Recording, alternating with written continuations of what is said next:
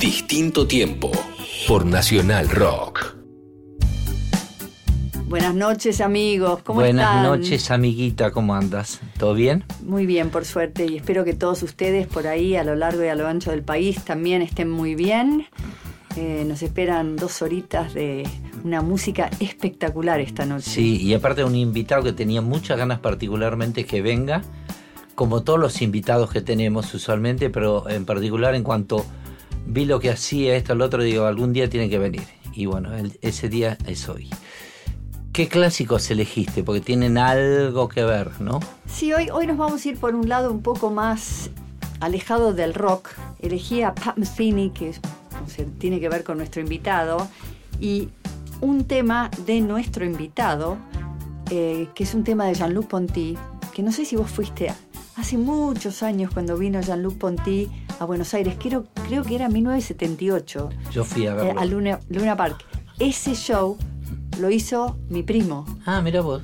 sí. Si lo fui a ver a Blue Ponty, después te voy a contar la anécdota con Pat Metheny. Ah, bueno. de los dos, así que estamos, estamos bien. Estamos en distinto tiempo.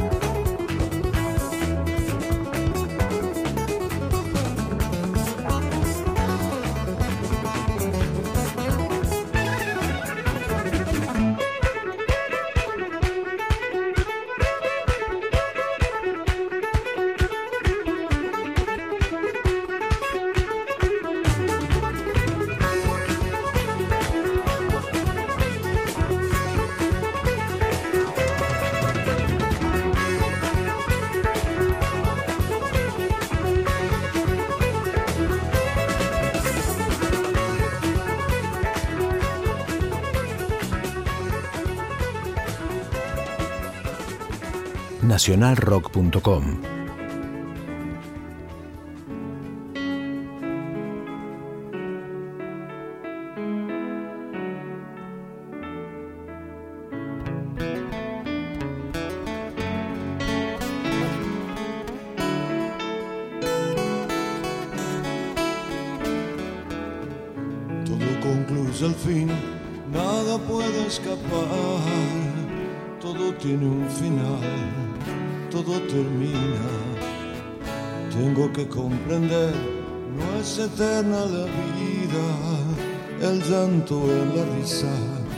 allí termina. Creía que el amor no tenía medida, o dejas de querer, tal vez otra mujer. Y olvidé aquello que una vez pensaba que nunca acabaría, nunca acabaría, pero sin embargo terminó. Todo me demuestra que al final de cuentas termino cada día, empiezo cada día, el mañana fracaso hoy.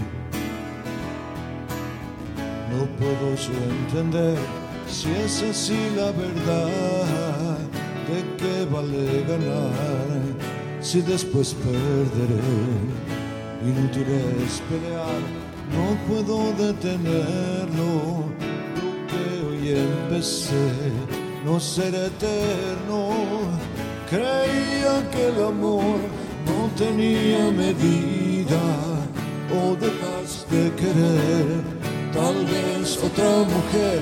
Y olvidé aquello que una vez pensaba que nunca acabaría, nunca acabaría, pero sin embargo terminó. Todo me demuestra que al final de cuentas termino cada día, empiezo cada día, no es mañana fracaso hoy.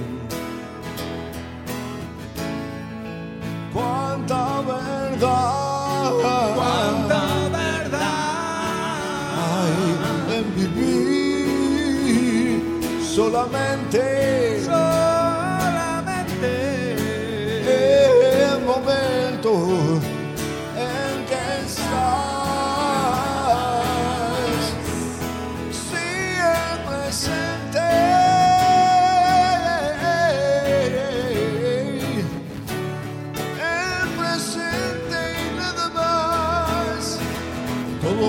Demuestra que al final de cuentas termino cada día, empiezo cada día. No hay mañana fracaso hoy. Todo me demuestra que al final de cuentas termino cada día, empiezo cada día. No hay mañana fracaso hoy.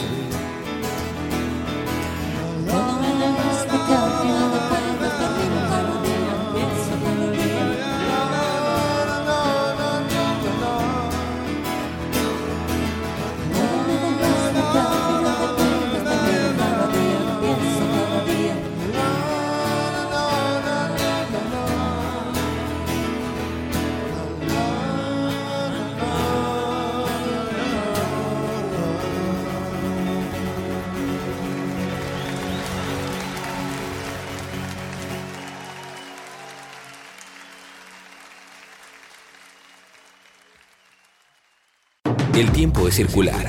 Gira como un disco. Pero los viernes, Nito Mestre te conduce por un tiempo nunca visto. Distinto tiempo por nacionalrock.com. Bueno, antes de, de, de, de- De presentar a- presentar a, A nuestro nuestro músico invitado, multifacético. Exactamente.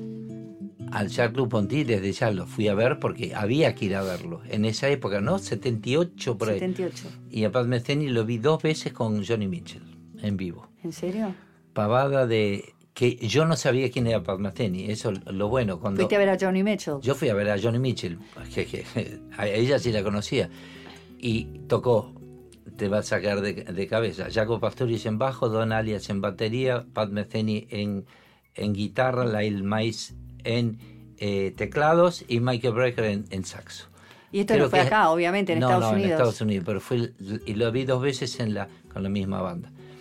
La mejor banda que uno pueda llegar a elegir para, para cantar arriba. Manu Sija es nuestro invitado de hoy. ¿Cómo va? Bueno, buenas, un placer. Muchas Eh, gracias por invitarme. No, por favor. Y, y entenderás lo de la banda. No, sí, no me aguantaba de decir algo.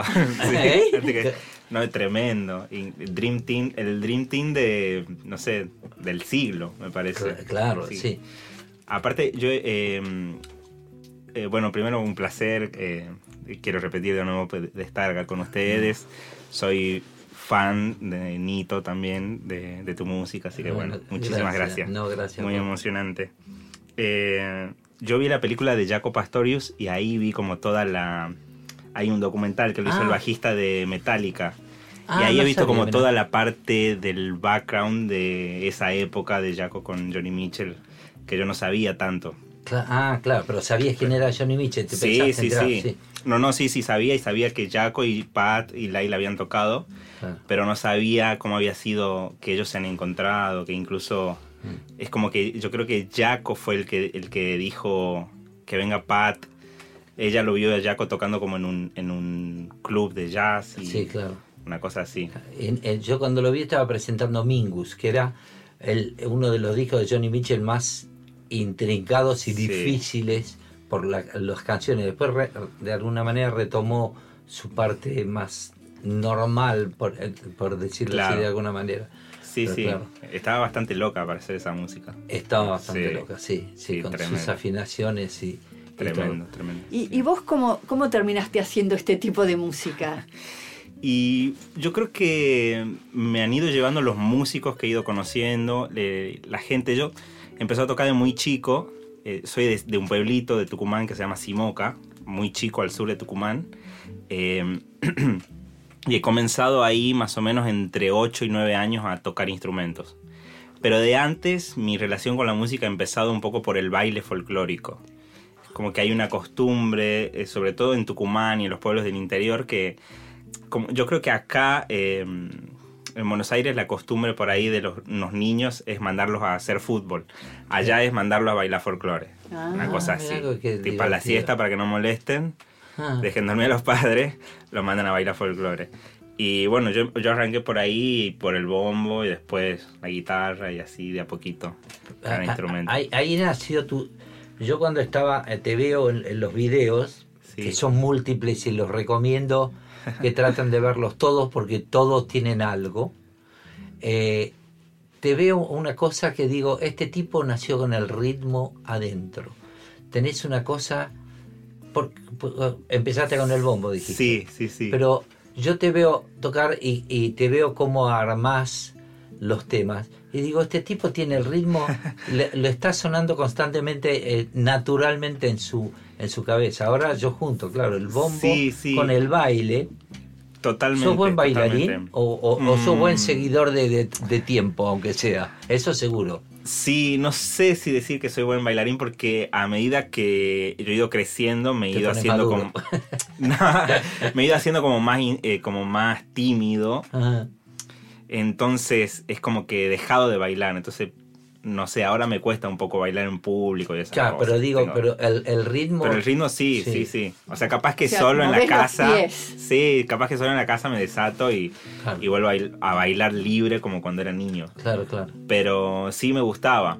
No me gustaba mucho la cuestión del zapateo y, el, Ah. y, el- y la cuestión esa de la fuerza, por ahí yo no la tenía como Ah. mis, por ahí compañeritos, claro. pero sí la cuestión del ritmo y de, y de las variaciones y eso. Ah.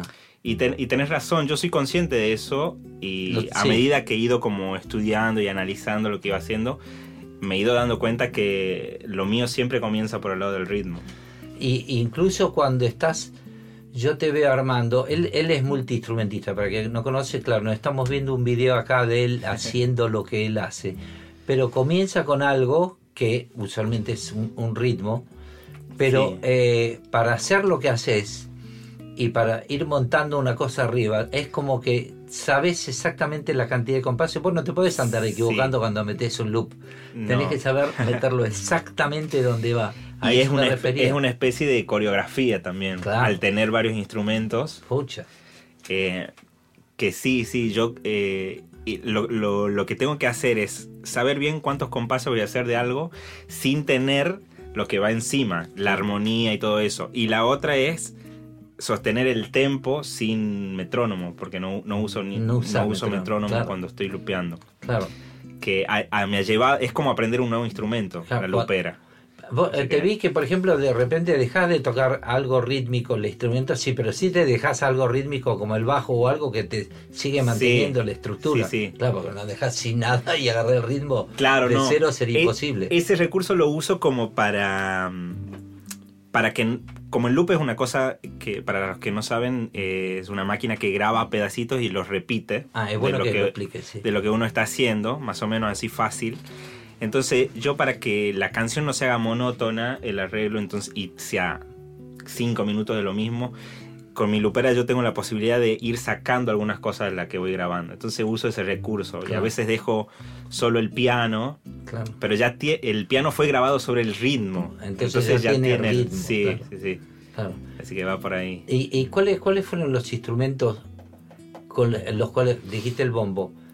Sí. Yo te vi tocar la batería y digo, me parece con la yuta tocando. Este, porque tocas como un, un tipo súper profesional que aparte entras, te sentás en la batería y de la nada empezás a tocar así con una cosa que decís, ¿de dónde sacás ese coraje? A mí realmente me rompiste la cabeza. Cuando Bueno, te vi bueno. eh, fue Me una ganas cosa... de llorar. Wow, no, pero llamativo, muy llamativo. Y sobre todo que lo haces con el folclore. Sí, bueno, eso... Porque eso es lo que más es como que firmás ahí. Esa es la música que viene conmigo, siento yo. Yo no he tenido que aprender folclore. Nunca he tenido que ponerme a estudiar folclore. Es como No. que yo, no sé si ya lo sabía, pero todo el contexto en el que yo me he criado, eh, desde mi casa, porque mi papá no escucha otra cosa que no sea folclore, eh, el pueblo, el pueblo, por ejemplo, eh, tiene como un, un motivo, se llama Simoca y abajo dice cuna de tradición y folclore. Es como el, no sé cómo se dice, el subtítulo del, del- pueblo, una cosa así. Entonces, y es eso. O sea, el, pueblo todos los sábados tiene una feria, tiene un festival de folclore todos los años, como cua- cuatro sábados al año, una cosa así. Se vive el folclore como muy, o sea, la- eh, todo el mundo, o sea, ponen una chacarera, todo el mundo sale a bailar, entonces como muy natural. Hoy en día sigue así. Sí, también. así. Pero es Como una ta- etiqueta el folclore, ¿no? Para vos es música. Sí, sí, es la música que yo traigo Claro. conmigo. El resto de las cosas, como toda esta, lo que vos me decías, cómo llegué a Jean-Luc Conti, a, a Pat Metheny, todo eso es lo que yo he ido aprendiendo. Lo que mis compañeros músicos, que generalmente eran mucho más grandes y experimentados que yo, me han ido pasando y me iban diciendo, vos tenés que escuchar esto, tenés que escuchar esto otro, hasta que llegó el que me dijo que tenía que escuchar Metheny y, no escu- y Jean-Luc Conti primero, y no escuché nunca más nada, por lo menos por varios años, hasta que escuché todo lo que habían hecho. Vamos a escuchar un poquito ahora de música y seguimos acá en distinto tiempo con más música. Quien dice luna crea luz y vemos en la dice lluvia crea el mar y el ojo fluye en noche azul. quien nombra sueños con su fe, hechiza el mundo en su razón, quien dice puedo estar mejor, ilustra su alma en un Así te nombra mi canción.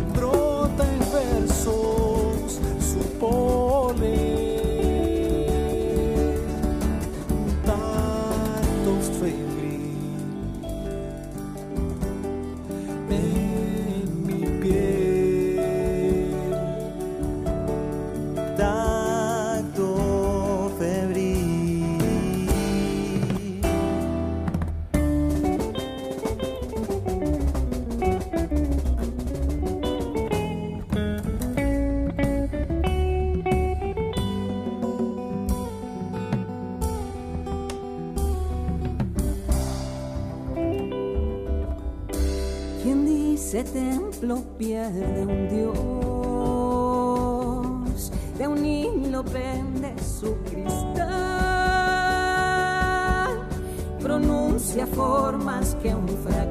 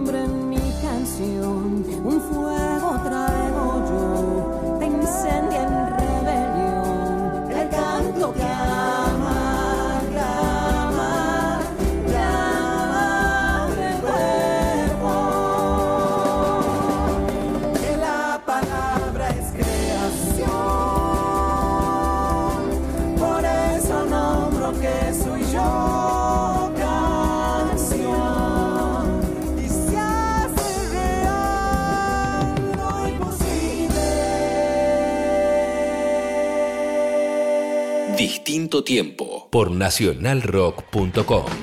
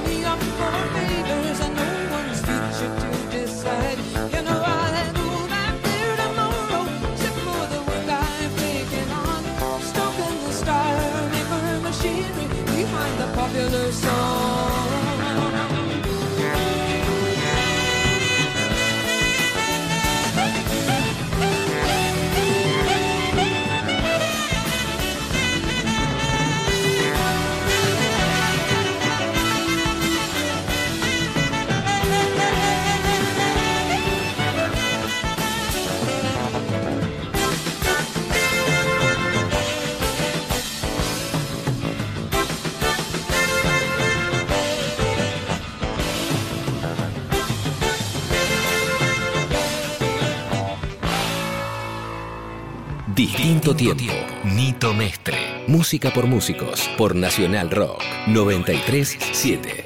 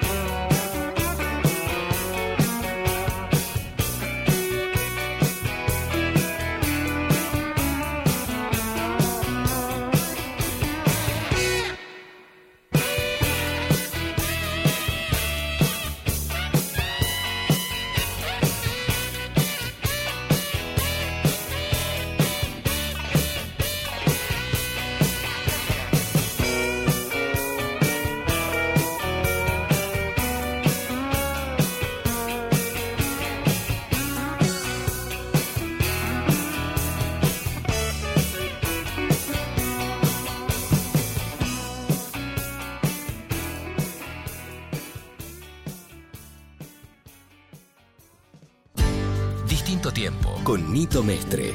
Viernes, desde las 22 hasta la medianoche. Nito Mestre. Por Nacional Rock. 937.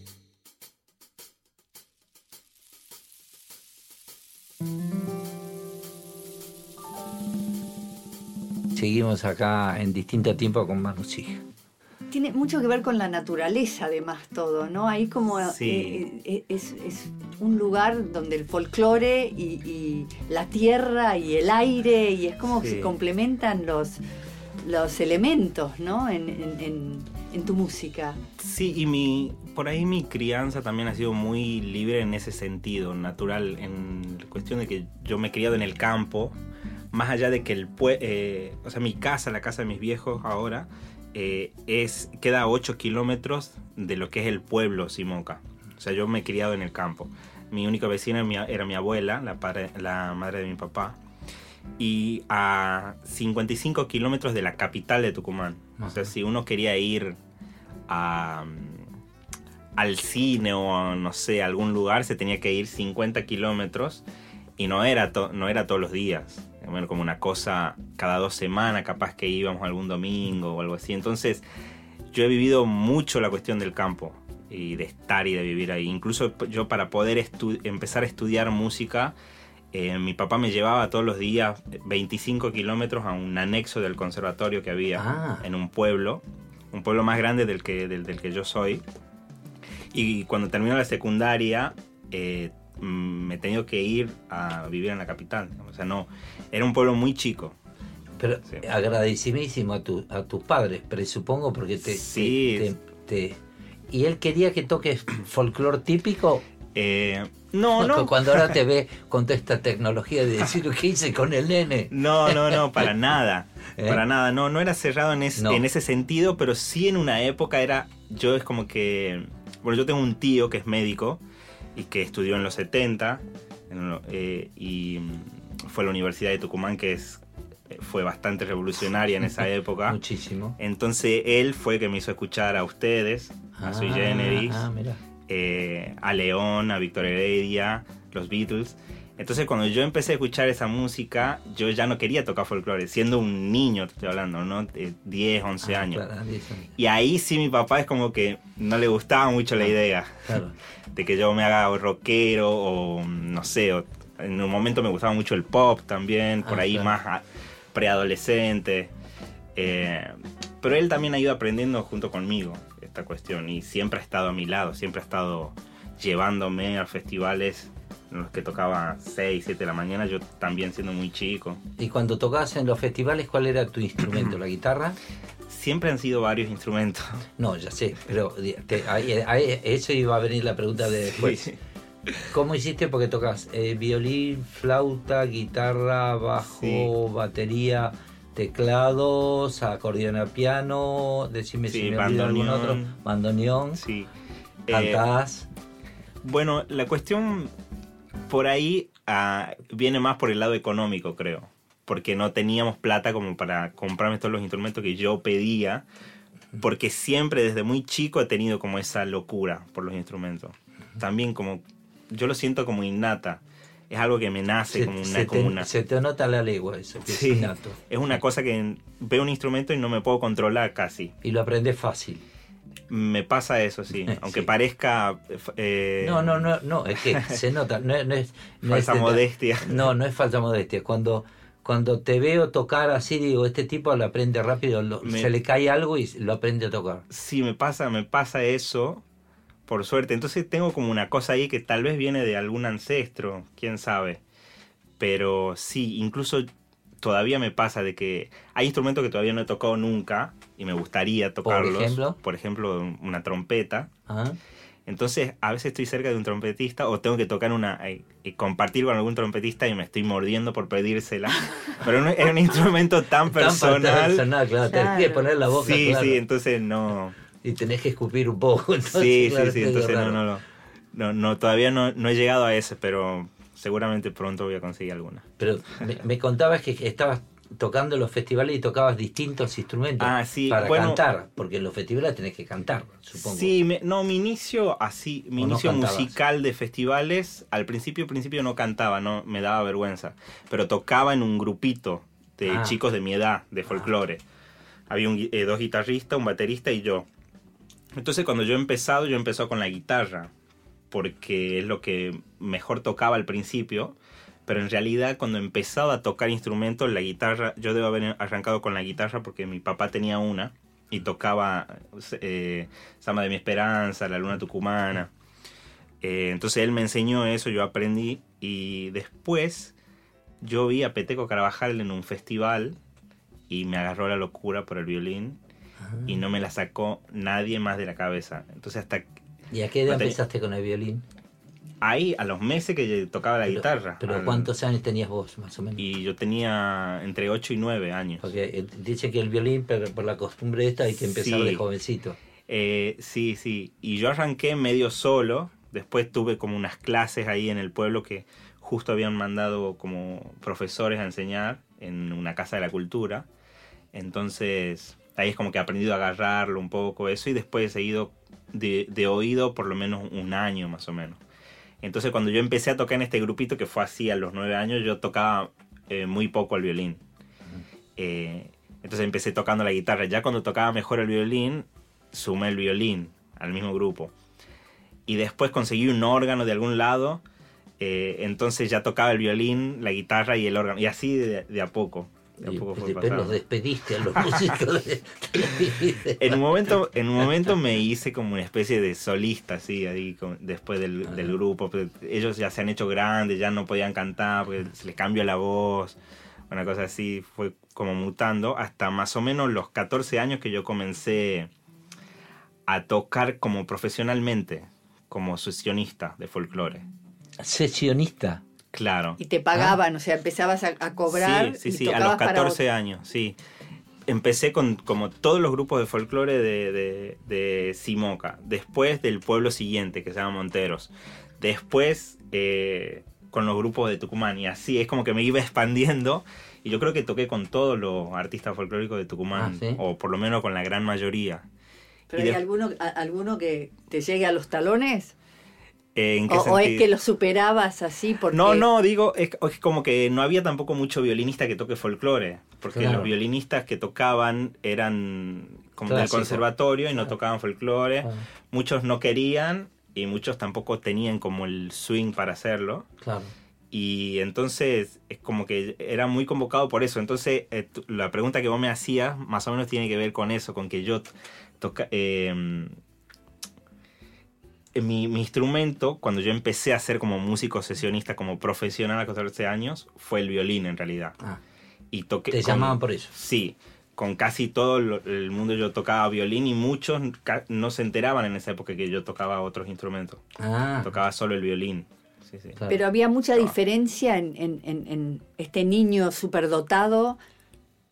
Y, y- y, o sea, automáticamente se dan cuenta que había acá un, un diamante bruto o.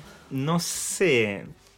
Capaz que sí, o sea, no sé, no sé, no me, no, sé si me siento cómodo diciéndolo por ahí, pero pero sí me, me llamaban mucho para tocar y yo to- yo le decía que- sí a todo el mundo ah. y no me importaba qué tan bueno era el artista o no en ese momento. Yo quería tocar todos los días. Y a- aparte estabas en una etapa de aprendi- eh, aprendiendo a... Sí, y me pasaba esto, que yo siempre era el más chico de todas las, de todos Oh, los grupos, me de todas las bandas. claro.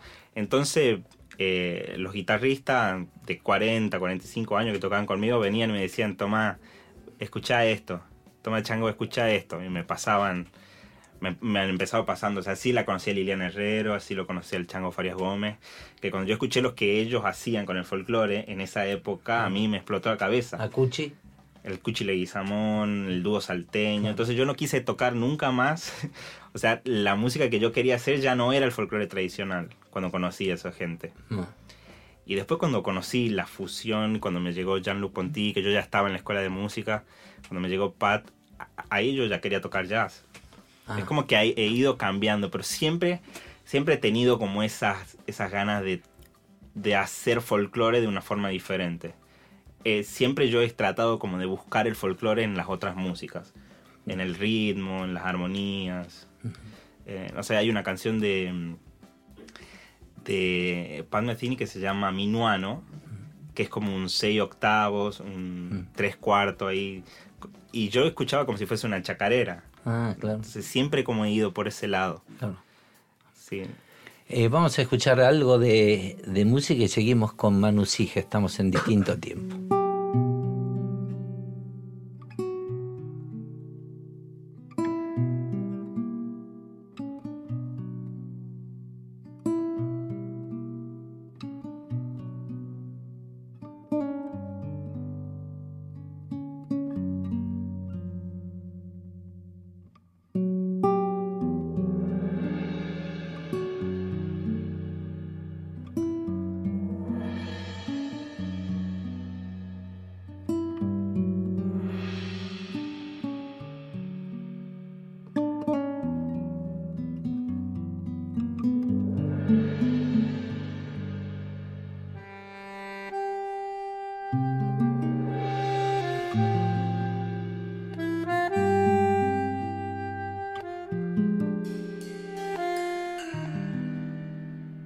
Música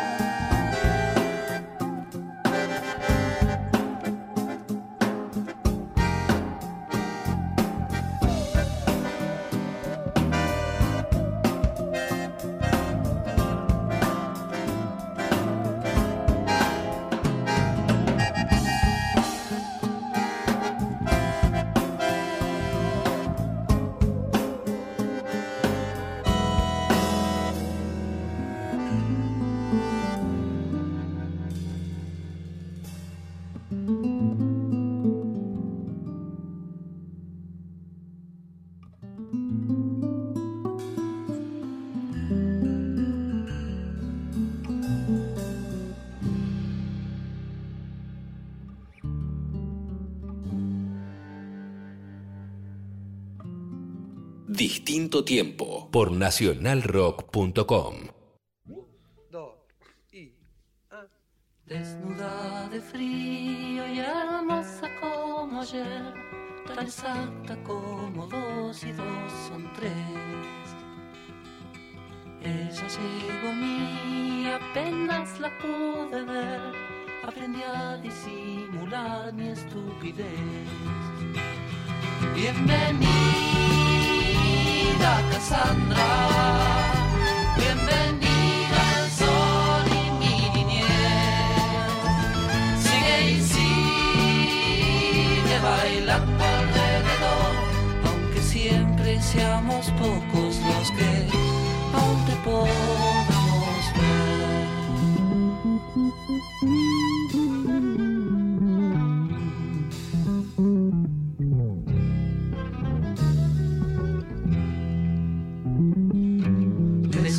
contaste un cuento sabiéndolo contar y creyeron que tu alma andaba mal. La mediocridad para algunos es normal, la locura es poder ver más allá.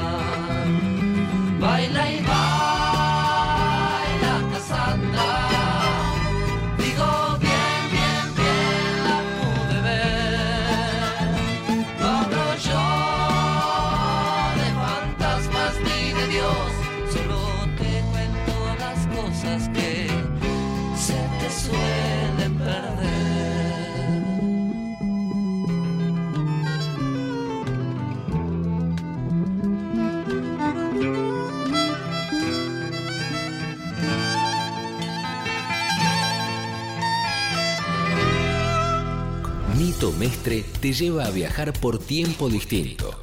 Aunque eso suene raro. Son dos horas para que la música te sirva de máquina del tiempo. De otro tiempo. De otro tiempo. Distinto tiempo. Nito Mestre. Música por músicos. Por Nacional Rock. 937.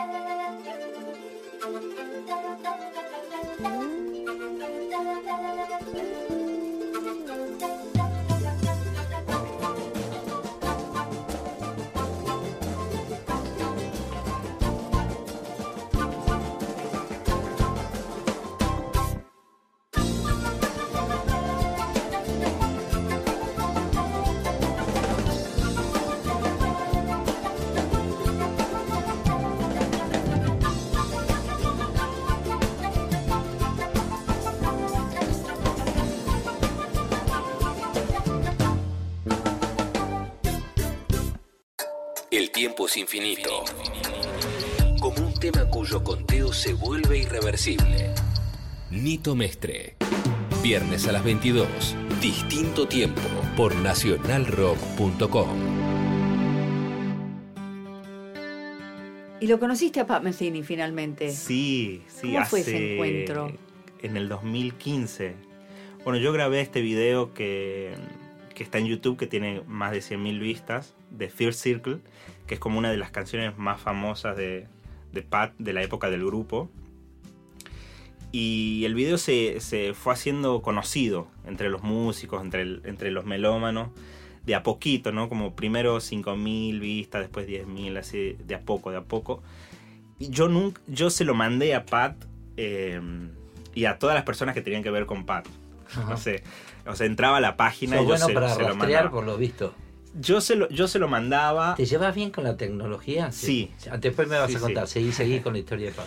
Eh, entonces yo se lo mandaba al mail que aparecía en la página. Se lo mandaba por Facebook, por Twitter, por todas partes. Eh, se, lo mandó a, se lo mandé a Pedro Aznar, se lo mandé a, a- a toda la gente que yo pensaba que por ahí podía tener una conexión con él y se lo pudiese mostrar. Y, y nunca he tenido respuesta de ninguno en realidad. Yo nunca he tenido conciencia de que en realidad él lo había visto. Y el video siguió ahí. eh, eso fue diciembre del 2012 que yo lo grabé. Qué sé yo, pasó. eh, yo en el 2014 he viajado por primera vez a Nueva York como medio de vacación, de vacación en realidad porque tengo un gran amigo allá, eh, tucumano, que me insistía que vaya, que vaya, que vaya. Y ¿Es músico él? Sí, baterista, que es el baterista del nuevo disco que estoy por sacar Ah. ahora. Y él fue el que me insistió tanto que fue allá la primera vez que yo toqué con mis arreglos y mis canciones en público. O sea, antes de eso yo seguía siendo sesionista. Hasta, estamos hablando hasta hace cinco años, Ah. 2014. Fue la primera vez allá, entonces para mí fue una locura y tocamos en un club de jazz ahí cerca de, como a la vuelta de Blue Note. O sea, no, podía creer. ¿Y qué tocaste? Y toqué, en- yo ya tenía con los qué arreglos, guitarra y violín. Ajá.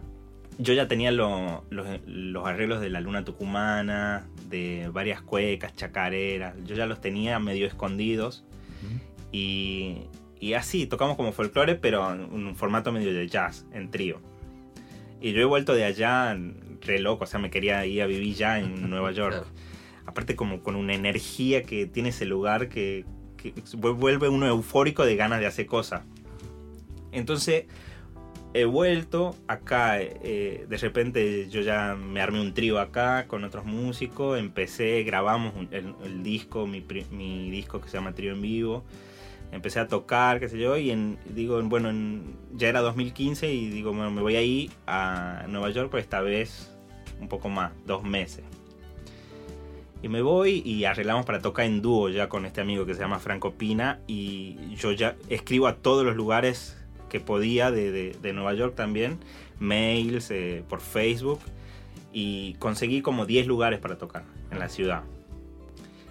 Y el primer lugar, que es un lugar en Harlem así chiquitito como el estudio, que entran, no sé, 20, 25 personas, eh, empezamos a tocar y aparece Pat en el público. No me jodas. Ahí. De la nada, medio día. camuflado. Ah, El el, primer- primer show. El primer show de los 10. Mira. Eh, y en realidad yo, yo no me enteré mientras estaba tocando, por suerte que él estaba ahí. El baterista lo vio y estaba así, cagado de miedo. Y cuando me bajo, había varios amigos que yo había invitado, que conozco allá, con los que yo ya había tocado antes con, con otra cantante, había hecho una gira. Entonces cada uno que me venía y me saludaba me decía, te vino a ver Pat. Me saluda el otro, te vino a ver Pat, te vino a ver el maestro, no sé qué, así todo. Hasta que llego a la punta del, del bar y estaba él ahí esperándome. No me digas. Y bueno, me saludó así temblando. Eh, le digo así como... Aparte yo no, no tengo un inglés, o en ese momento menos, como muy fluido que digamos. Un inglés medio tucumano. Entonces eh, le digo que era como un sueño que, para mí que esté ahí. Él me dice, bueno, estuvo buenísimo, me gustó mucho. Y me da un papelito, que era como un ticket, escrito con lápiz con su email. Y me dice que le escriba para que nos juntemos a tocar un rato en su casa. Ah, mira. Bueno, y se fue. O sea, me saludó, y se fue, yo le di un CD y se fue. Yo al otro día, imagínate, al otro día, no sé, 7 de la mañana ya le había escrito. Claro. Y él me contestó como a los dos días, era, no sé, una, una cosa así que no se aguantaba la ansiedad, no, podía dormir. Y bueno, me dijo, venite tal día, yo fui y tremendo, estuvo tres horas tocando. Ah, sí. Me ha dicho ¿Los que él, dos? los dos ¿Solo? solos en su casa. ¿Y qué tocaste? ¿Qué- ¿Te acordás que tocaban? ¿Planearon algo o Mm, zaparon? o- No, es como que me hizo una especie de audición por momentos. Ah, Primero me dijo que, me, que él lo vio al video, bien yo lo subí. ajá. Porque yo le pregunté de dónde me conocía, le digo. ¿cómo? Y cuando le pregunto, ¿y cómo te enteraste que, que, que yo tocaba? Y me dice así como en joda que era mi fan. I'm your fan, me dice. Entonces, bueno, eh, no sé, no sé cómo se habrá enterado que yo tocaba en ese lugar, porque es un lugar recóndito, así, ni ni Sí. conocido ni nada. Eh, y tocamos, él me hizo tocar la canción del video, Fear Circle. Me la hizo tocar como tres veces Ah, ¿sí? con el violín, cantarla, con la guitarra. Ah. Después tocamos como tres, cuatro ¿Y él canciones te más. de acompañaba él. o lo tocaba solo? Eh, no, eh, lo tocábamos los dos. Ah, los dos lo Sí. estaban tocando. Después me hizo hacer un solo, improvisar. Eh, después tocamos un- la canción esa que yo te dije que, que parecía chacarera. Para mí lo tocamos con, como, con ritmo de chacarera y él improvisaba arriba. ¿no? Un sueño, en serio. Si, si hubiese tenido un, alguien que lo filme ahí. Ay, no. Sí. Tremendo. Y después, bueno, me preguntó varias cosas. Me preguntó de las canciones que había tocado en el concierto, se acordaba de todo. Eh, incluso yo toqué un eh, Casamiento de Negro de Violeta Parra. Y me dice, yo esa canción la escuché en el 60 y no sé cuánto, que la grabó Milton Nacimiento.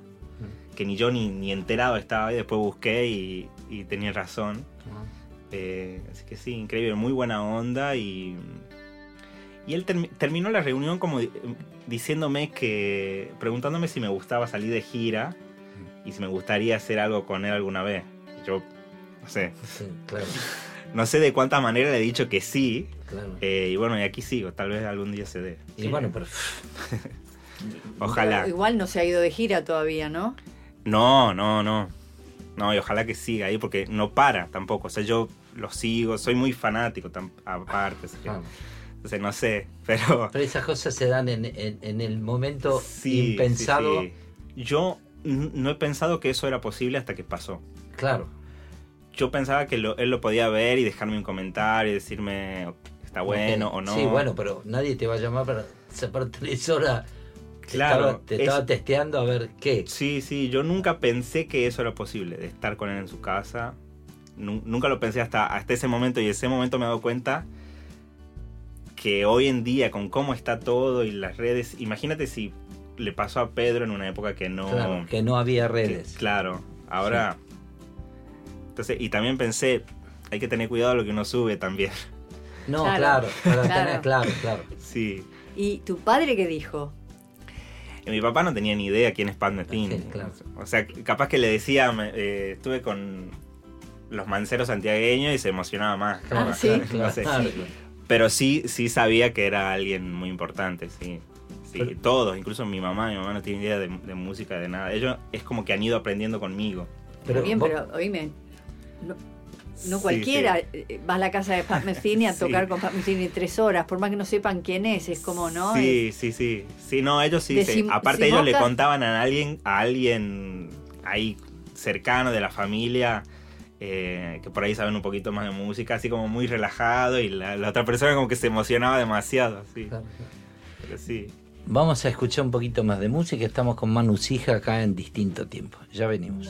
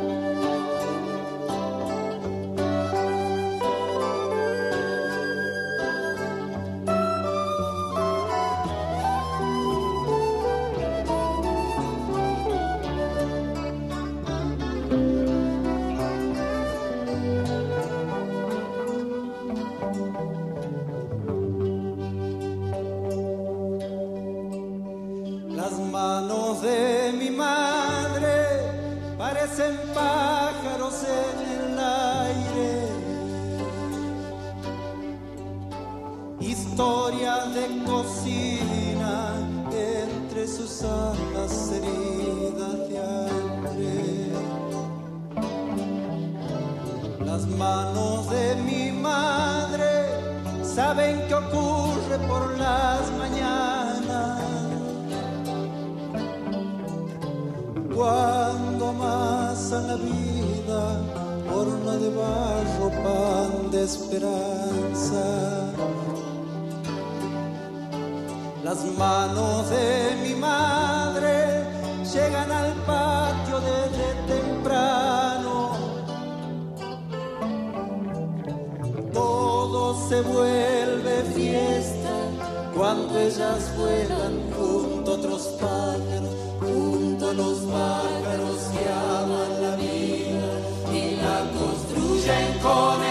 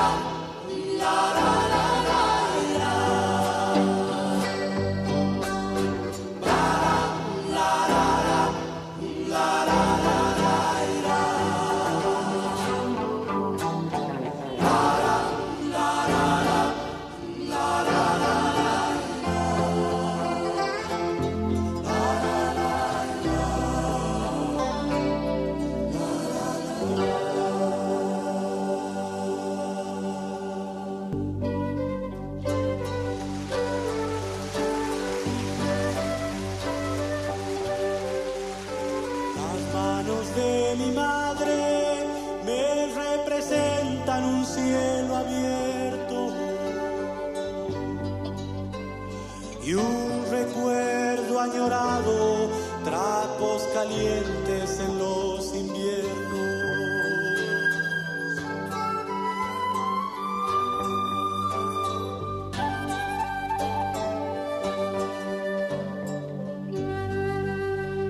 Ellas se brindan cálidas, nobles, sinceras, limpias de todo.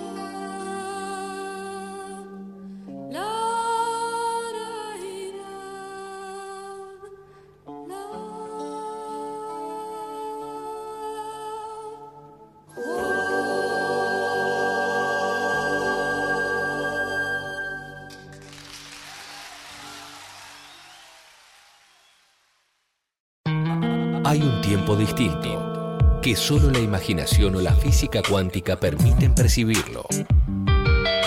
O la radio. Distinto tiempo. Viernes a las 22. Por Nacional Rock.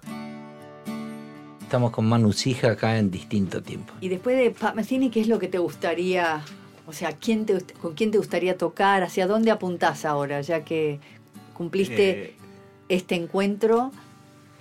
sí, bueno, admiro mucha gente. No sé, no, no, no he pensado. Bueno, con Nito Mestre, tal vez. Ah, bueno, no, yo- pero yo- ya, me, ya me invitó y lo vamos a Yo, hacer. Lo que yo- pasa que yo- los desafío. ¿Querés tocar la trompeta? Yo la Sí. versión más linda de Pero canción no toca para. trompeta no, todavía. pero va a aprender en dos minutos. Conseguime una y ahí vemos qué pasa. No, si yo el otro día, doy fe, me, me invitó, lo que pasa que en esa Sí. fecha voy a estar afuera. Sí, sí, sí, sí, sí. Tenemos ahí el. el Pero a mí me gustaría, pendiente. me gustaría que cuando agarremos algo, agarremos algo en un ese folclore de cantar y que hagamos algo con flautas, con loops. Sí. o sea, que yo toco flauta y Claro, divertirme, claro. divertirme Claro. un poco. Bueno, con yo te, los yo te cuento, los loops, claro, por supuesto. sí. Yo te cuento que yo he grabado un disco a los 11 años, Ajá, to- así, tocando casi todo, ajá. y grabé una versión de mm, El tuerto y los ciegos, Ah, mira. Que me encanta, esa es la canción que más me gustaba ¿Y de Sui? Generis ¿La porque tenés? tenía violín. ¿Y la tenés? Eh, anda por ahí, pero bueno, no, no, no la publico mucho, que digamos. Ay, pero, te, la, te la puedo mandar. para pasarla en el programa. Te la puedo mandar, sí. Dale, sí, dale. sí. Eh, incluso yo mm, justo no toco violín, pero a mí es la canción que más me gustaba porque tenía un tenía violín. violinista, Claro, sí. claro, claro. Que no sé quién es. De Eh, paso Pincheski, pregunto. Jorge Pincheski. Ah, Claro. ah, que era de la pesada rock and roll, pero en realidad él venía de la eh, Sinfónica de La Plata. ah, Pero claro. él era un músico serio de, de la De academia. De academia. Pero cuando entró con los hippies, con los biliones de la pesada rock and roll, dejó la sinfónica, se hizo Claro. otro tipo, Porque no parece, el violín. sí, y- sí, y no parece, no parece un violinista clásico. No, no, Sí. no, porque cambió totalmente la forma de tocar. Sí, sí. Me encanta, me encanta esa canción. Escúchame, ¿cómo, cómo entraste? Eh, decir que te llevas bien, obviamente, con la, la parte tecnológica. ¿Cómo empezaste a entrar con pasar de tocar guitarra, violín, son cosas? Sí. Dijiste, ya que puedo grabar todos los instrumentos, sería bueno tocar en vivo, presupongo. Sí. ¿Quién te presentó al loop? Eh, o, o cómo te empezaste a llevar con, sí, con esto? Yo cuando empecé a hacer los videos tocando varios instrumentos, eh, yo ya grababa tocando varios instrumentos, incluso Claro. he empezado produciendo, también a producir discos de folclore y Sí, hasta, generalmente... hasta se comenta algo con respecto a la grabación. A ver si es cierto lo que me dijeron. A que ver. vos preferís que te paguen menos y grabar todo vos que grabar un instrumento que cobras más. ¿Es así? Que Sí, lo haces más rápido. Sí, sí. Es así. Sí, sí. Ah, Porque no, le toque, no le tengo que escribir los arreglos a nadie. Claro. Él hace eso. Entonces llega y dice, yo te cobro más barato, pero toco todo yo. Ok. y toca todo él. Sí, Ya lo tiene todo. Sí. Eh, sí, es más rápido, pero, pero me gusta compartir con músicos también. Claro. Incluso a veces cuando estoy tocando mucho tiempo chango solo, que es el show con los loops, a veces necesito que venga alguien a hacerme compañía, aunque sea un par de temas.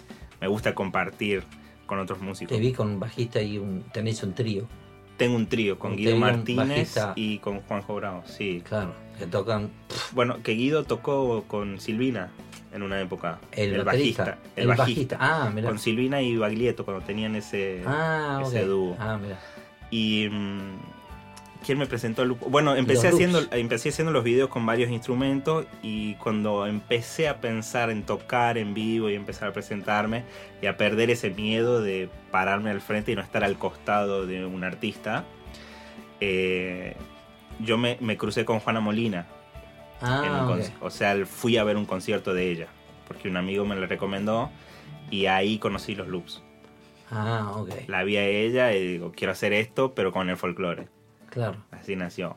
Y, fue, y ha sido la oportunidad perfecta también para poder tocar todos los instrumentos de una vez. ¿Cuánto tiempo te llevó empezar a comprender de cómo manejarlo y esta forma de ecualizarlo? Porque tiene Sí. toda una historia de no solamente el loop, sino el- hay una cuestión de sonido. ¿Quién te maneja el sonido cuando lo armás vos? ¿Te- ¿Armás la Cuando- consola la manejas vos? Cuando estoy, Lo que sale, sí, digamos. Al, al estilo Lito Vitales. Y cuando, ah, te manejas al ese cuando estilo. estoy en el show solo, sí, sol. Lo ma- lo Yo le mando tres canales nomás. Tres canales solamente, Sí. La voz y un estéreo de la música. Y listo. Listo. Entonces el sonidista maneja el balance entre esas dos cosas. Está. Pero, ¿Pero em, cuánto tiempo tardaste en armar en toda aprender la a lupear? Sí. en aprender a lupear me debe haber llevado unos un año tal vez en aprender a lupear y, y- y no y que no me no y que no me quede Ajá. cruzado todo o sea en aprender el pedal eso Claro, eh, mucha pero gente yo se piensa que, ah, aprendés el pedal, hacer una vuelta y ya está. No, no. Ah, ¿Sabes las veces que quedó cruzado? Lo que pasa es que yo me arriesgo por la, no sé si la adrenalina o porque digo, me, me tiene que salir. Entonces yo me mando al show directamente. Capaz que yo está, eh, he comprado la lupera, le tenía un par de meses y yo ya la llevé al show en vivo. Mm. Y la empecé a usar con el trío. Entonces, si pasaba algo, yo la podía apagar y seguía la batería y el bajo. Ah, ok, ok. Pero sí me pasó de varias veces que quedé cruzadito. Entonces, y después cuando surgió la idea de hacer el show solo con todos los instrumentos, eh, también yo he empezado a hacerlo el show sin que suene bien, o sea, sonando, pero yo creo que me llevó también un año más hasta a que suene redondo Mm. y a tener por ahí el, el- el aparato perfecto, ideal para ese proyecto. Porque incluso al principio yo usaba una batería totalmente acústica y eso me generaba mucha mucho mm, cómo se llama Eh, Background, feedback, feedback, sí. claro. Por- y también generaba algo raro de que cuando yo tocaba la batería acústica sonaba de una forma y cuando quedaba grabada en el loop sonaba otra. de otra y mucho más bajita al no tener la presión sonora del instrumento que Claro, suena tan claro. fuerte. Entonces ahora uso con una batería con triggers eh, como muteada que suena que no suena acústica, claro. solo suenan los platillos. Entonces como que todos esos detalles me han llevado más o menos un año. Y también la organización tuya en el escenario, Sí. dónde poner las cosas para Sí, ir sí, de acá para allá, esto, lo otro, es todo Sí, una porque, organización. porque incluso el disco Chango Solo yo lo he grabado, eh, son nueve canciones y yo para cada canción he puesto únicamente los instrumentos que usaba en esa canción. Entonces, después cuando tuve que armar el show, tuve que como hacer que todo quede como más fácil Claro. y acomodado. Entonces sí, la cuestión de dónde poner el bajo, Sí, yo dónde te veo que poner la estás tocando una cosa acá y estás con el piecito derecho Sí. poniendo así, está tocando así, pero tocas, ves el pedal que no le podés equivocarte. Sí, sí, sí, O, si no, claro, dónde poner el bombo y, y para poder tocar el piano y el bombo a la vez. Claro. Después tengo, tengo un, un controlador que es como los pedales del Hammond, Ah, pero MIDI. Entonces toco el bajo con el pie y la guitarra a la vez. Claro. Todo eso eh, me ha llevado un año más o menos. Incluso la forma de, de ver la forma, la mejor forma de hacer el arreglo. Para que también el loop no, no suene repetitivo, como decía. Claro, porque de repente pasás a, a todo y de repente lo más lindo desaparece todo y queda una línea abajo o Sí. alguna cosita Sí, sí. y volvés a empezar. Y cantando, ¿cuándo te empezaste a alargar a cantar? Si tenés una voz bárbara, porque decís, no, porque decís, lo primero fue empezar a cantar, eh, a tocar la guitarra o el violín. Sí, en la casa cantaba. Sí, no, pero profesional, digo, ya. profesional.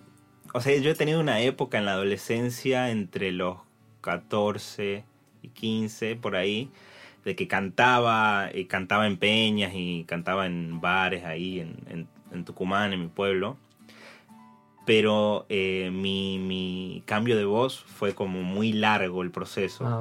Y en el medio me sacaron las amígdalas. Ah. Entonces, la verdad no cantaba muy lindo que digamos. Eh, sí era afinado todo, pero no tenía como un color de voz así lindo. Entonces a mí me agarró como pudor de cantar y dejé de cantar totalmente. Y, y- y sobre todo cuando me empezó a llamar más para tocar el violín y me llamaba más artistas y a- por ahí artistas de, más categorías, como que yo ya me dediqué solo al violín. Y en la escuela de música ah, tenía clase de canto y clase de coro. eh, en, ya más cercano al último año. Entonces ahí es como que volví a cantar. Y después armé un par de bandas de folclore en las que hacía coro y por ahí hacía una línea y de a poquito. Pero nunca, yo no me animaba solo. Me temblaba la voz y si tenía que cantar solo. Y a partir del 2014, New York. Ah, ah. Ahí me solté. Eso, Donde eso yo fue- estaba seguro que no me conocía a nadie, Claro. Que no, ahí me largué. Que si te equivocás no pasa nada. Sí, Total, que sí, me aparte importa. había un, en el público había un par de chinos ahí, no sé, no me entendía nada. Que me Ahorita siempre hay un par de Claro. chinos en algún lado. Claro, sí. claro. Eh, Así que sí, ahí me largó con todo y de- eh, no dejó de cantar. Está bien. Ahora volvemos, escuchamos un poquito más de música. Estamos con Manu Sija acá en distinto tiempo. Si trabaja el presidente, mira cómo está la gente. Si trabajan los obreros, pero no tienen dinero. Si trabaja el campesino y ser pobre es su destino. Si trabaja mi papá y no le alcanza para nada.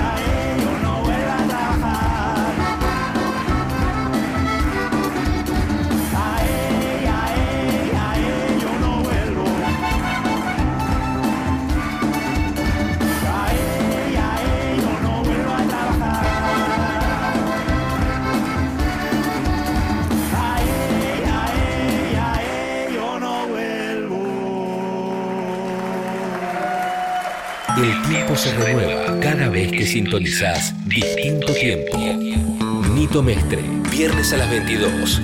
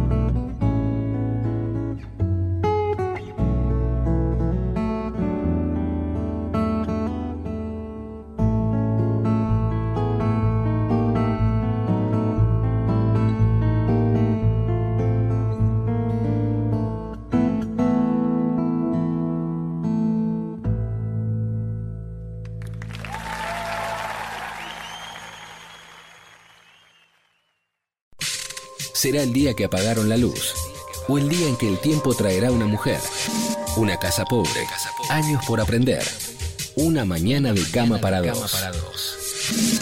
Sí, sí, pero esta noche hay algo distinto. Distinto tiempo, con Nito Mestre. Viernes, de 22 a 24.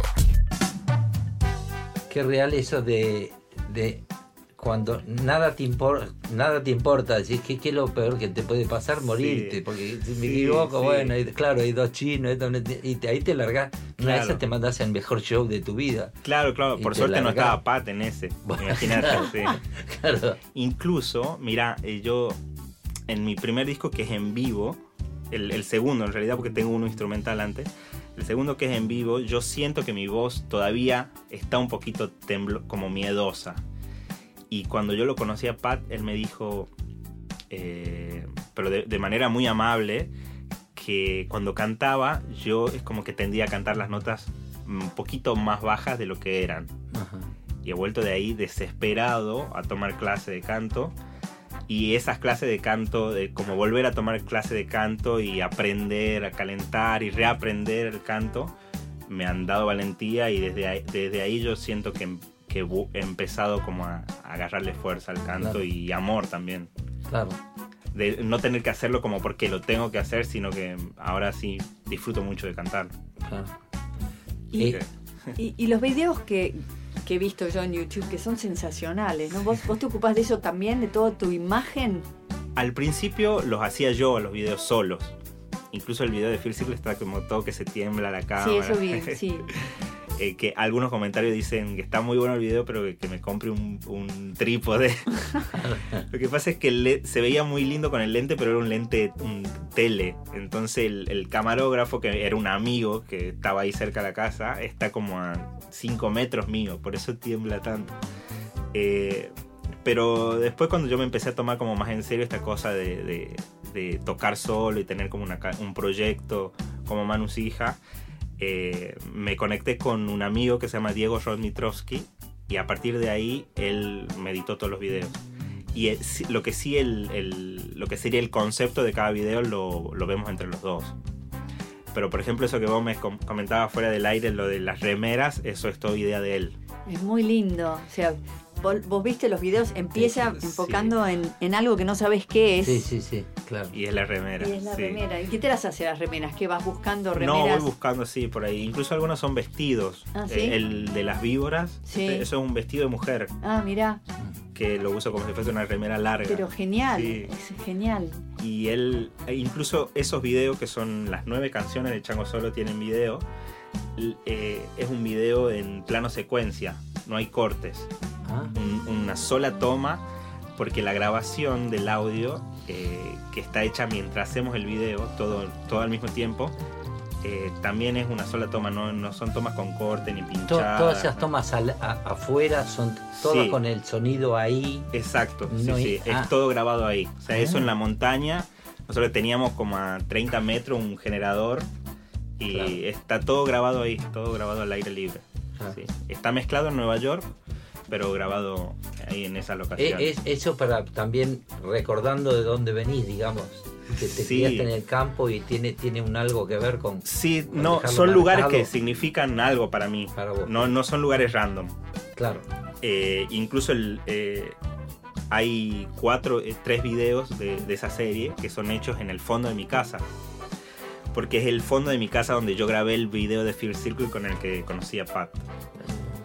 Entonces, y también el fondo de mi, del fondo donde yo he jugado toda mi niñez, toda mi vida.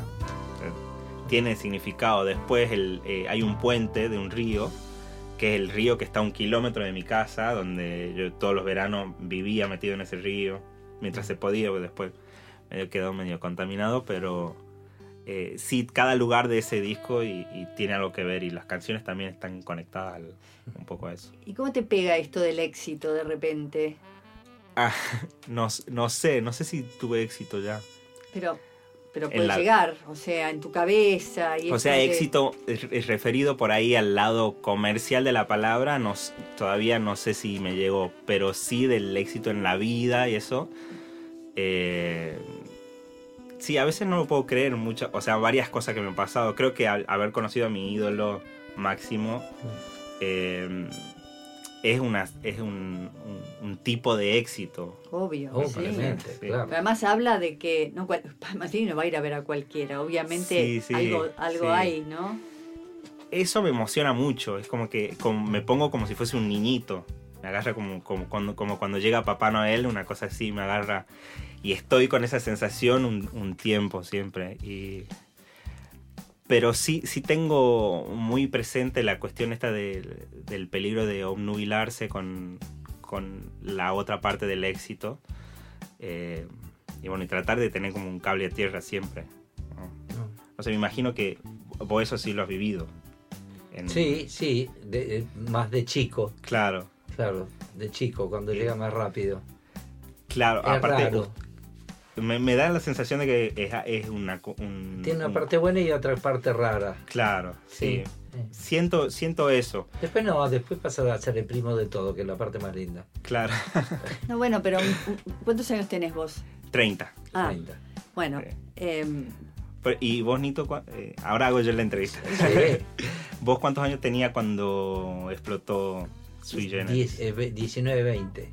Claro. Muy chico, Sí, muy chico. recién salí... de- eh, Claro, Ese- terminando el colegio a los 2, 3 años. claro, Claro. una locura. Aparte, no sé, me imagino en esa época... Igual pasa todo muy rápido, eh, pasa medio volando. Lo, lo- lo Claro. raro es que te conozca, te empiece a conocer tanta gente De la nada. de la nada. Entonces es raro que estás en boca de todo y decir, ¿qué, qué, qué pasa acá? Pero siempre lo que te salva es, es, eh, que el, el- el oficio, la cosa de salir a cantar era lo más Claro. importante. Sí. Es más importante que todo el resto. Sí, yo por, ca- caso, mira, yo me eh, eh, te hago un comentario. Cuando yo estaba estudiando medicina y ya estaba en SUI y todo, Y un día hicimos un show en un teatro que salió muy mal, realmente. Mal en qué Mal sentido? de sonido, de Ah. todo. En el teatro ópera hubo acoples y salió mal, realmente eh, mal. Y era un show donde habíamos apostado mucho, un show a la mañana.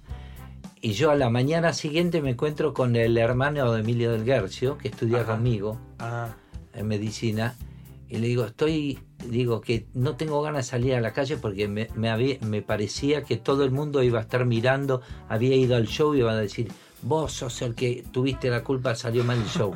Tenía como una Claro, cosa como de culpa, vergüenza. Y incluso le dije, me parece que le voy a devolver la plata al, al productor porque me parece que tendríamos que hacer esto porque salió tan mal. No era para tanto, pero Claro, había, no pero había uno sa- siente- pero eso es normal en Y nosotros. eso, la parte de que tenga que salir bien es lo más importante. sí, más que el éxito de esto, lo otro, lo otro. O sea, no andas pensando. Cuando haces un haces un estadio, estás pe- pensando, no vas a estar pensando, si Estás sos famoso, estás pensando que salga bien. Tenés En un sentido de responsabilidad en, para en con el el Luna Park me pregunté qué sentía cuando estaba. Estaba pensando que me estaban grabando en vivo, que estaban filmando una película Sí. y había 30.000 personas. Mirá si tengo tiempo de pensar en acá. Estaba pensando que debe Claro. salir bien. Estará bien la guitarra, está bien, el micrófono está bien, esto, lo otro. Me acuerdo las letras, esto, lo otro. A qué distancia me pongo, por dónde entro, no me voy a caer. Mirá si tenés que Claro, pensar, claro, sí, sí. andar pensando. lo- No, Claro. lo que, lo que es que salga bien. Y eso Sí, es ser sí, profesional. Es ser- porque no sé si te pasa, pero la más linda sensación cuando terminas un show, te vas al hotel o a tu casa y estaría cumplida, lo hiciste bien. Sí. Es, ese es el éxito. Claro. Sí, Ese es total, el éxito. siento, siento lo mismo. Siento lo Cuando, mismo. cuando, cuando te vas a dormir tranquilo. Sí, Eso. sí. Eh, En realidad en todo sentido de la vida, pero, pero eh, Claro, claro. musicalmente Sí, sí, sí. A mí me pasa lo mismo y pasa esa cosa de sen- sentirse raro cuando el show sale mal o... sí, aunque, aunque nadie se dé cuenta. Claro, sí. Y que es muy común que venga gente y te dice, pero sí la gente no se da cuenta. O sea, es lo más común del Es mundo, común pero del mundo. Sí. es como de no Pero uno sí nada, se da digamos. cuenta. Claro, pero El uno- tema Sí. es con uno mismo. Claro. Pero, pero claro, la, claro. la cosa es que está de- dentro de dentro de, de la cosa factible, está de que pueda salir mal algún día. Claro. Porque claro. si no, no tendría gracia si siempre sale perfecto. Claro, pero... Es- sí, Sí, joroba, pero sí. también te ayuda para decirte, sí, soy humano, me equivoqué. Y, o sea, no te la creas tanto. ¿Viste Claro, que te claro. equivocar? Sí, sí. Y está bueno, está bueno también cuando tenés a alguien que te dice la verdad también. Eh, claro. y, que, y no tener como el- ese séquito de gente que Mm. te dice que está todo bien Está todo bien. y que sos el mejor del mundo. Sí, no, no colabora. No, no. colabora. Eh, un acá- poco, pero no tanto. Yo creo que cola- eso colabora más a la parte rara del éxito que vos Sí. eh, hablabas recién. Sí, sí. Eh, creo que la gente que viene y te dice la verdad, aun- por más dura que sea, eh, eh, por lo menos en, en mi experiencia, las veces que me ha pasado que alguien me diga algo, eh, como lo que te contaba de Pat, a Sí. mí me ha servido. Yo siempre lo he tomado como Claro, una con lo enseñanza. de la voz que te dijo. Claro. Sí, sí. sí, sí. O, o a veces he tenido charlas de, porque yo no, no, no, ten- no tenía mucha experiencia de dirigirme al público. Ajá. Entonces también eh, con otras personas, de gente que me, que me digan tal cosa, por ahí Mm. eh, tendrías que, que, que- que como que estar como más tranquilo, más relajado cuando para poder conectar con el público, Claro. cuando dejo de tocar, ¿no? Claro. Hay una cosa que siempre funciona, por experiencia, Ajá. el, humor. Sí. El Porque tema el es que- humor relaja. Sí, sí. Si es natural, ¿no? Que ir con un chiste preparado. Sí, sí, Un chiste eso, preparado, eso. patada en contra. Sí, Pero pero, a mí me pasaba mucho de que yo, si yo veía a alguien que conocía, que generalmente sí es músico en el público, Sí. a mí ya me agarraba una cosa rara. Entonces me agarra la desesperación cuando, cuando termina la canción de empezar la otra rápido. Claro. Entonces, sí, se sentía como una tensión y cuando el artista está como tenso, la gente se Lo pone nota poco- los dos segundos. se un- pone Sí. tensa también. Sí, sí, sí. Entonces, sí, estoy trabajando eso. Sí. Creo que estoy un poco mejor, pero, Pero, estoy pero, trabajando pero internamente. tocar en vivo, lo, digo, el oficio de tocar, tocar, tocar, tocar. Sí, es que mientras estoy tocando, está todo bien. Está todo bien. Es cuando termina la canción y tengo que decir Y pasó un, gracias. pasó un video. Sí. claro. O algo. Tenía una cuando bomba de terminás el humo. show vas corriendo a ver a verte vos cómo salió, ¿te escuchás No, o no, no, no. vas? No, es No, horrible, no. no lo hago, ¿Para qué? no, no, no. ¿para qué? Ya Espero lo un hecho, hecho par está. de días. Ah. Claro, lo hecho, hecho está. Sí, sí, sí. Sí. Y sobre todo si es algo, como vos decías, que, o que lo están filmando, grabando. Sí. Eh, porque yo sí sé que algunas sensaciones del momento del show no son, en real- no son No la son, realidad. no, no. Capaz que uno se sentía raro en ese momento. Entonces sí, espero que pasen algunos días. So, por ejemplo, claro. con la cúpula, yo lo de la cúpula pensaba que había salido malísimo. ¿Sí? Sí. O sea, no sé si malísimo, pero pensaba que por ahí algunas partes estaban feas. Y lo escuchaba una semana después y No. bueno, Te amigaste. Sí, sí, sí. No, ahí me puse feliz recién ahí, porque digo, bueno, buenísimo, esto va a salir por la tele y salió bien. ¿Cuáles son los, los planes para acá adelante? Ya estamos casi terminando nuestra charla. Sí, se va a enojar el manager porque no estoy contando de, la- de las no, cosas no, nuevas. va- ¿Qué? No, sí, sí, sí, sí, se puede Eh, contar lo que se pueda contar. Me dijo, eh, bueno, les manda saludos también. Ah, Horacio. gran amigo Horacio, eh, que me olvidé de avisarle, por eso no, no llegó, le avisé tarde. Eh, bueno, acabo de sacar un sen- primer sencillo del, del disco que grabé en Nueva York el año pasado, en noviembre. Ah. Lo grabé con una bajista que me la recomendó justamente Pat. Eh, yo he seguido en contacto por mail con él y ahí, mm, de vez en cuando, o sea, le mando muy poquitas veces para no atosigarlo y generalmente me contesta. Entonces mm, yo le, le pedí recomendación de un bajista y él me, me recomendó a la bajista que estaba tocando con él, Ah, que se llama Linda O. Entonces grabé con ella, grabé con Franco, que es mi amigo de, el que me hizo ir por primera vez. Lo grabamos en trío y tengo algunos invitados como Leo Genovese, eh, un pianista argentino que vive allá también. Eh, y después eh, dos cantantes que se llaman una Sofía Toselo, Sofía Rey, que también son argentinas, eh, y Juancho Herrera, que es un venezolano que también vive allá. Y justamente la canción que grabé con ellos tres, con Juancho y las dos Sofías, es el- el- la canción que salió ahora el viernes pasado, ah, que se llama Creación. Y el disco se llama así también, Creación. bien. Así que bueno, creo que, que el- va a salir un single más eh, pro- pronto, tal vez dentro de un mes. Eh, el disco entero va a salir en julio y lo voy a presentar el 2 de agosto en Bebop Club, aquí en Buenos Aires. Bien. Pero antes tenés una fecha con Jairo. Sí, el 22 de junio, Ah, en el Ópera. Ah. Sí, tremendo eso. pero ¿qué es? Que- ¿Qué es? En una de esas podemos ir, quizás. Es como, yo voy a abrir el show, Ajá. es como parte de un festival que se llama Festival Otoño en el Ah. Teatro Ópera. Ah, ok. Que están habiendo varias cosas. Eh, ¿Qué haces? ¿Un mini show? Voy a tocar 30 minutos Ajá. ahí solo. Ah. algunas cosas del, de chango solo que hago. Ah, bien, Y sí, así como la apertura del show de Jairo. bien. Y también está lo de septiembre, que te había Sí. invitado, que va a ser un, un show a entrada libre, que lo estamos ahí planeando de a poquito. Pero ¿En dónde? En la usina del arte. Ah, en Los Unidos. Así que bueno, y ahí planeando también salir a tocar por Argentina y, Y Nueva York. Ojalá, ojalá.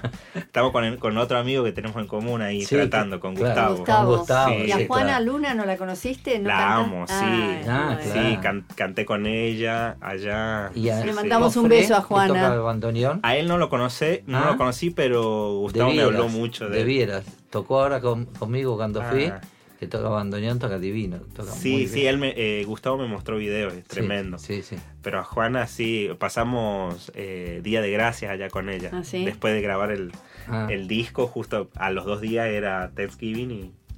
sí, Vos, sí, vos sabés, la historia, la historia te la cuento rapidito. Ajá. Yo, yo me fui de la Argentina a los 11 años Ah. y eh, la tía de Juana era mi mejor amiga. Ah. Y cuando Nito va a tocar a, a Nueva York, yo la había conocido, pero no sabía quién era. Y le digo, hay una chica amorosa en Nueva York, ¿por qué no la invitas a cantar con vos? Y Claro. resulta que era... Ah, vos no sabías. Yo no sabía. Yo la escuché cantar y me encantó y me pareció una divina, entonces insistí para que Nito Claro, o sea, claro, la la- la buscara. Y- Pero aparte justamente eh, Gustavo también, yo pensaba que venía por ese lado, porque Gustavo le produjo un disco Sí. a Juana. claro. pero, No, no, vino antes, vino por, Ah. por el Vino, lado vino de por, ella. por mi amiga Fabiola, Sí. eh, a quien le mando un beso, que me la devolvió después de 40 años. Volví a volviste a encontrarme conectar. gracias a Juana. Qué loco. Sí, la música es maravillosa, lo que Sí, sí. logra. Y Juana canta hermoso aparte. Sí, Sí, sí. sí. Me encanta. ¿Y a Eleni la han conocido? Yo sí, Ah. también, es la griega, es divina. Ah, sí, y a sí. Jacinta, Claro, son el trío ellas. Sí, Sí, sí, sí, divina. son las tres muy lindas, muy linda gente. qué bueno que estés en contacto con ellas. Bueno, Manu, te, te agradezco Bueno, muchísimas un montón gracias. por, por haber venido. eh, ojalá nos siga sorprendiendo. Nos tenés conmovidos con tu música. Sí, Bueno, un con placer, todo. un placer. Y no, ojalá podamos compartir. Sí, sí, sí. aunque Vamos sea a armar jugando. algo a, Sí. a tu estilo. Totalmente, ¿Eh? totalmente. Y Sí. no pode- Y incluso con nos tiempo. podemos jugar, eh, juntar a jugar. Sí, claro, quiera, eso, eso, claro. es. Y después lo sacamos Claro, claro. al público. Dale. Te claro, conseguimos la trompeta. Dale, sí, dale. sí, Yo, o yo con flautas. Quiero, yo quiero escuchar alguna vez en mi vida la versión de Canción para mi muerte con guitarra y trompeta, que la escuché una vez en Miami con un trompetista cubano Ah, mirá. y es algo a, a quien a nadie se le ocurre. Es, es espectacular. Como un- guitarra y trompeta. Claro, sí, me lo estoy imaginando. Sí, sí. Tremendo. Bueno, ya alguien te va a prestar la trompeta. O lleva una Sí. toallita para secarle y que no se dé cuenta. Sí, sí. Sí, ya voy a ver. O, eh, he pensado muchas veces irme a algún negocio ahí cuando, cuando estaba en Nueva York. Claro. que son claro. más amables. Son más amables, Sí. claro. Pero no, no me animé tampoco. Ya va a llegar. Ya vaya. Bueno, gracias Mano. Bueno, muchísimas gracias. eh, gracias a los que nos están escuchando. Nos vemos el viernes que viene a las 10 de la noche acá en Nacional Rock. Chau, que suenen con los angelitos. I fall in love too easily. I fall in love too fast. I fall in love too terribly hard. For love to ever last. My heart should be well schooled. Cause I've been fooled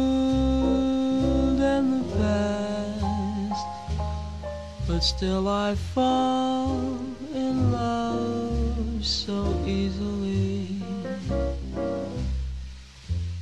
I fall in love too fast.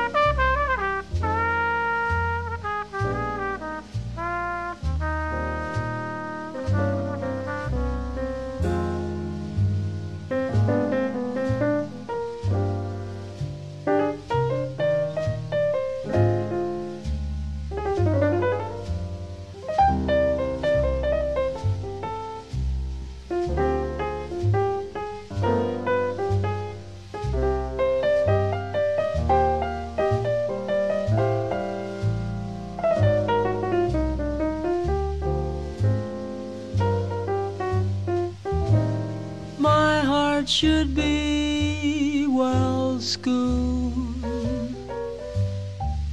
Cause I've been fooled in the past. But still I fall in